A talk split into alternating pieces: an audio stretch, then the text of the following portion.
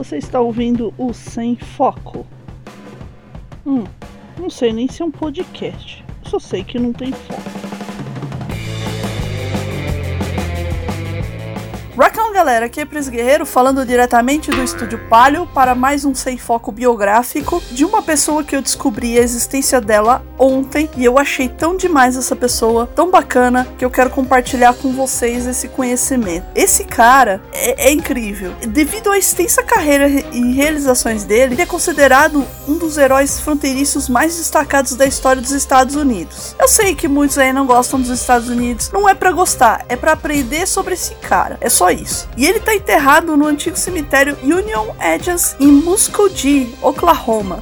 Com certeza isso daí não faz o menor sentido para vocês, vocês nem sabem de quem eu estou falando, mas eu estou falando de Bass Reeves. Sim, quem foi Bass Reeves? Ele foi o primeiro marechal negro dos Estados Unidos a oeste do rio Mississippi. Ele era negro, nos Estados Unidos ainda muito racista. Ele nasceu em 1838. Ele é um ex-escravo. Trabalhou principalmente no Arkansas e no território de Oklahoma, que na época ele era praticamente um território indiano. Indiano não, né? Indígena o estado praticamente só tinha índio lá antes deles dizimarem tudo. Durante a, a, sua longa carreira, esse cara, ele era um sujeito incrível. Logo vocês vão saber o que, que ele fazia. Vamos primeiro, assim, conhecer a história dele. O Bass Reeves nasceu escravo em Crawford Country, Arkansas, em 1838. Ele e sua família eram escravos do legislador do estado de Arkansas, William Steele Reeves. Então daí ele tem o sobrenome Reeves por causa do dono dele. Muito disso acontecia aqui no Brasil também. A maioria dos descendentes dos escravos têm o sobrenome da família que o escravizava. É terrível, é triste e a gente não tem nem como resgatar a memória dessas pessoas, de onde elas vieram, porque os arquivos foram queimados para o governo não ter que indenizar essas pessoas por elas terem sido escravas. Falando do Brasil, nos né? Estados Unidos eu não sei como é que funciona, mas assim, voltando ao Bess, é porque eu sei foco. Vocês já sabem, né? Perder o foco é normal. Então, quando o Bess ele tinha 8 anos, isso lá pelo, pelo ano de 1846, William Reeves mudou-se para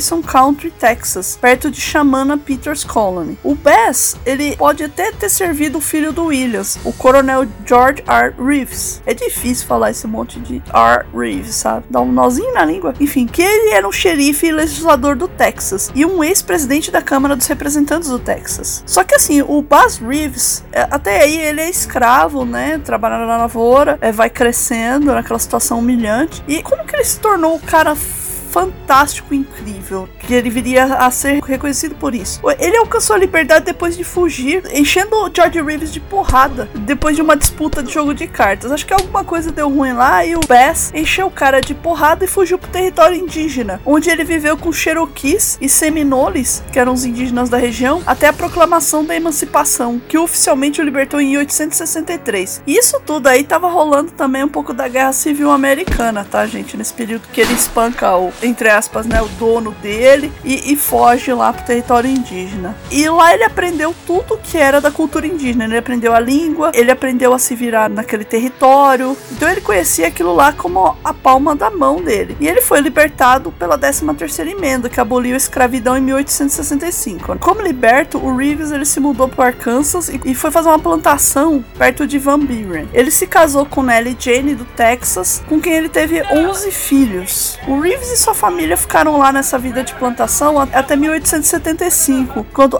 Isaac Parker foi nomeado juiz do território indígena. E o Parker nomeou o James F. Fagan como marechal dos Estados Unidos, orientando-o a contratar 200 vice-marechalistas. É, eu acredito que marechal, para eles, nessa época, seria um, um cargo assim, como se fosse um, um juiz é, você tem um juiz você tem um promotor ou um chefe de polícia que vai contratar policiais. Eu acredito que é nesse sentido. E aí o Fagan, ele tinha ouvido falar do Reeves, que conhecia todo o território indígena e sabia falar vários dos idiomas. Daí ele recrutou o cara como deputado, que também deve ter um sentido para eles diferente do nosso, então vamos chamar de policial, né, de patrulheiro. E o Reeves foi o primeiro negro a servir a oeste do rio Mississippi como patrulheiro. O Reeves foi inicialmente designado como vice marechal dos Estados Unidos para o Distrito Ocidental de Arkansas, que também era responsável pelo território indígena. Isso daí é uma área muito, muito grande. Ele serviu lá até 1893, no ano que ele foi transferido para o Distrito Leste do Texas por um período curto de tempo. E em 1897 ele foi transferido novamente, servindo no Tribunal Federal de Muscogee, no território indiano. Indiano de Indiana, tá? Não indiano da Índia. Mas assim, o, o que que o Reeves é tão espetacular? Ah, ele é um, um patrulheiro que ficou patrulhando lá. Bom, o cara, ele era fera naquilo que ele fazia. Toda vez que ele recebia um mandato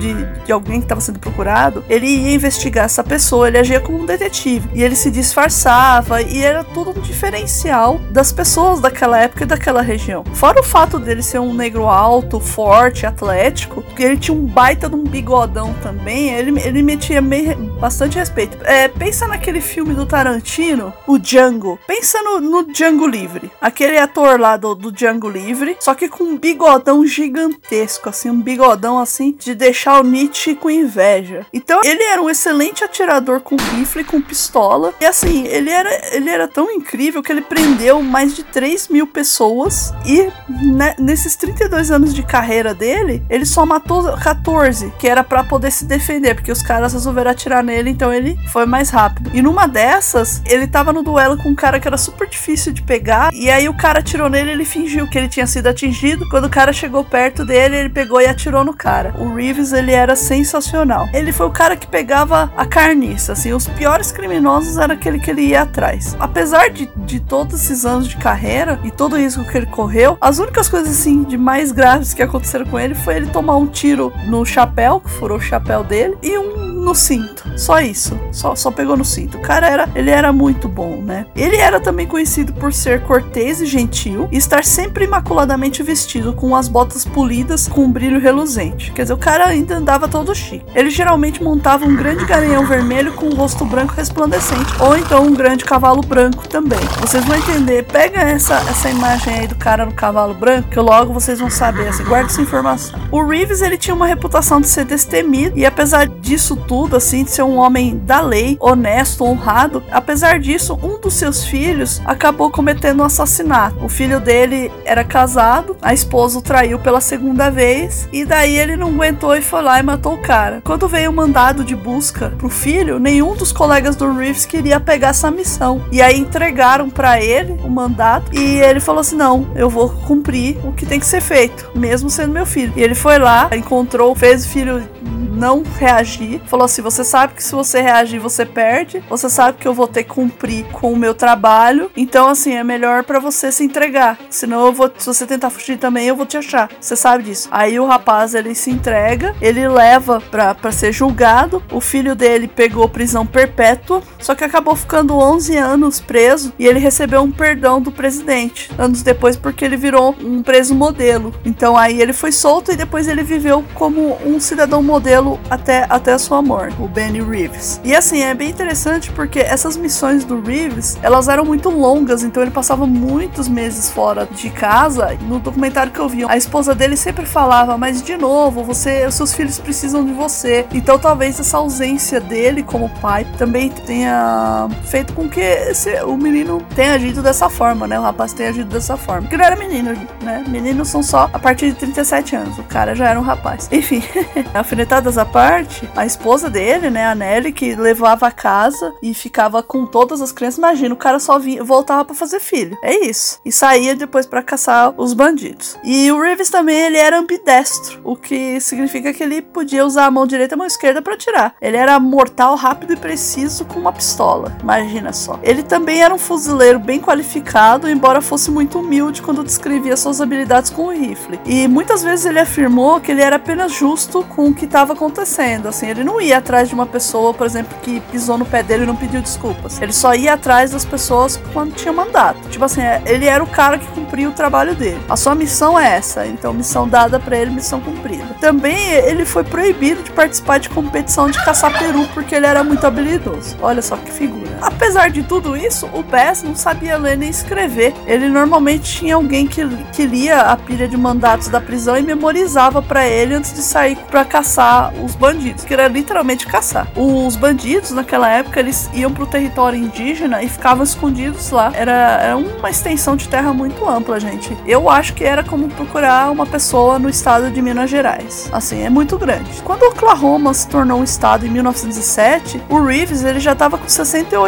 anos e ele virou um oficial do departamento de polícia de Mukoshi. Foi, acabou o cargo dele de, de patrulheiro, deram esse cargo para ele porque o cara ele era muito bom. E ele serviu por dois anos antes de ficar doente e ter que se aposentar. Só que nesse meio tempo aí da carreira dele, nesses 32 anos, ele acabou sendo acusado de assassinar um cozinheiro. Só que no, no dia do julgamento, quem era o juiz era o juiz Parker Reeves. Era o juiz Parker, aliás, Parker Reeves não, era o juiz Parker, aquele que mandou contratar ele. E ele foi representado pelo ex-procurador dos Estados Unidos, o WHH Clayton, que era um colega e amigo. E o Reeves, ele alega que ele matou o cozinheiro por acidente ele estava limpando a arma dele quando a arma disparou e o tiro pegou no pescoço do cozinheiro. E aí, diante disso, o Reeves ele foi absolvido. E quando ele estava na cadeia, é bem curioso porque ele ficou na mesma cadeia que muitas pessoas que ele prendeu estavam lá e o pessoal ficava tirando sarro dele. E ele tranquilão, assim, não, eu tô tranquilo. E ele volta para casa e aí fala pra mulher assim: ó, amanhã eu já tô saindo de novo porque já apareceu o serviço. E ela, caramba, né? Mas você mal chegou, né?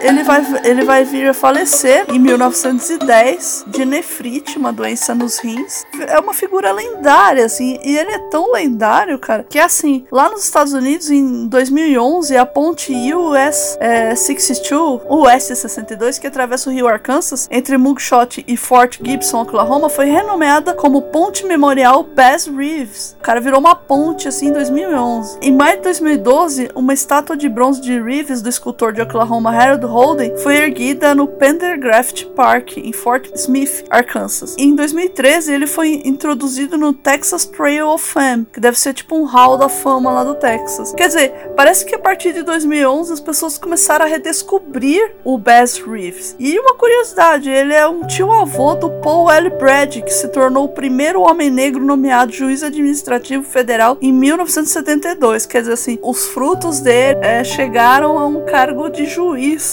É, nossa, esse cara deve ter muita história para contar, esse sobrinho neto dele. E ah, vocês lembram daquela informação que eu falei para vocês segurarem do cavalo, do cavalo branco? Vocês já ouviram falar do Cavaleiro Solitário, o famoso Lone Ranger? Então, dizem a, as lendas de Hollywood que o, a história toda de vida do Reeves foi inspiração para criar o Lone Ranger, que é o Cavaleiro Solitário. Teve até o filme. Escreveram assim: Bass Reeves é a pessoa real mais próxima para se assemelhar ao Lone Ranger. É documentado que a carreira do Reeve como homem da lei era amplamente conhecida e celebrada em seu tempo. E tem muitas semelhanças entre o Reeves e o Lone Ranger. Por exemplo, o, o Reeves ele usava disfarces e o Cavaleiro Solitário também usa disfarces. O Reeves também tinha um parceiro nativo americano. O Cavaleiro Solitário também tem. O Cavaleiro Solitário também tem um cavalo branco. O Reeves também usava um cavalo branco. E assim, o Reeves ele distribuía assim moedas de prata por onde ele passava, né? Ele era também um cara generoso e o Cavaleiro Solitário acho que ele também tem isso nos filmes, eu não lembro direito. E a perícia e a habilidade com cavalos e armas que os dois têm. E dizem também que a máscara preta seria uma alusão à cor da pele negra do Reeves, lembrando que os americanos são muito racistas. Então seria talvez um jeito de quem criou o personagem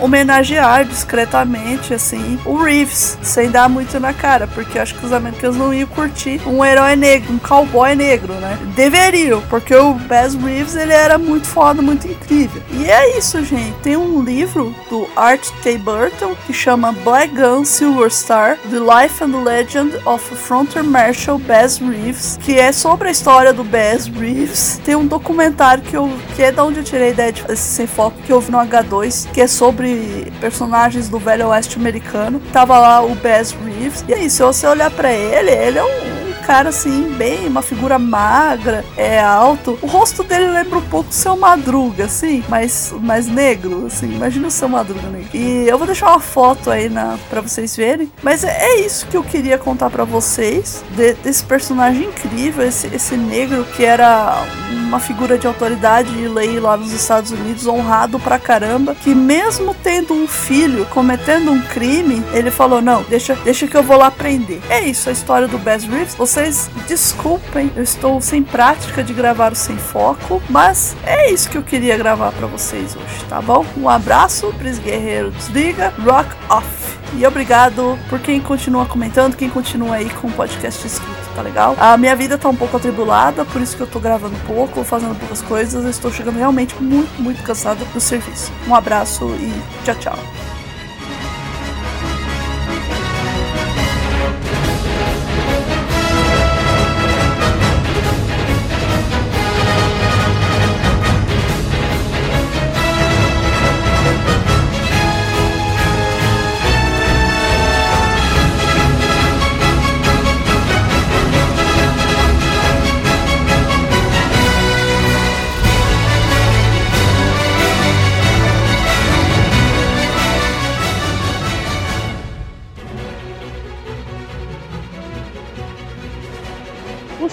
Ouvir o Sem Foco, o podcast do Rock Me On.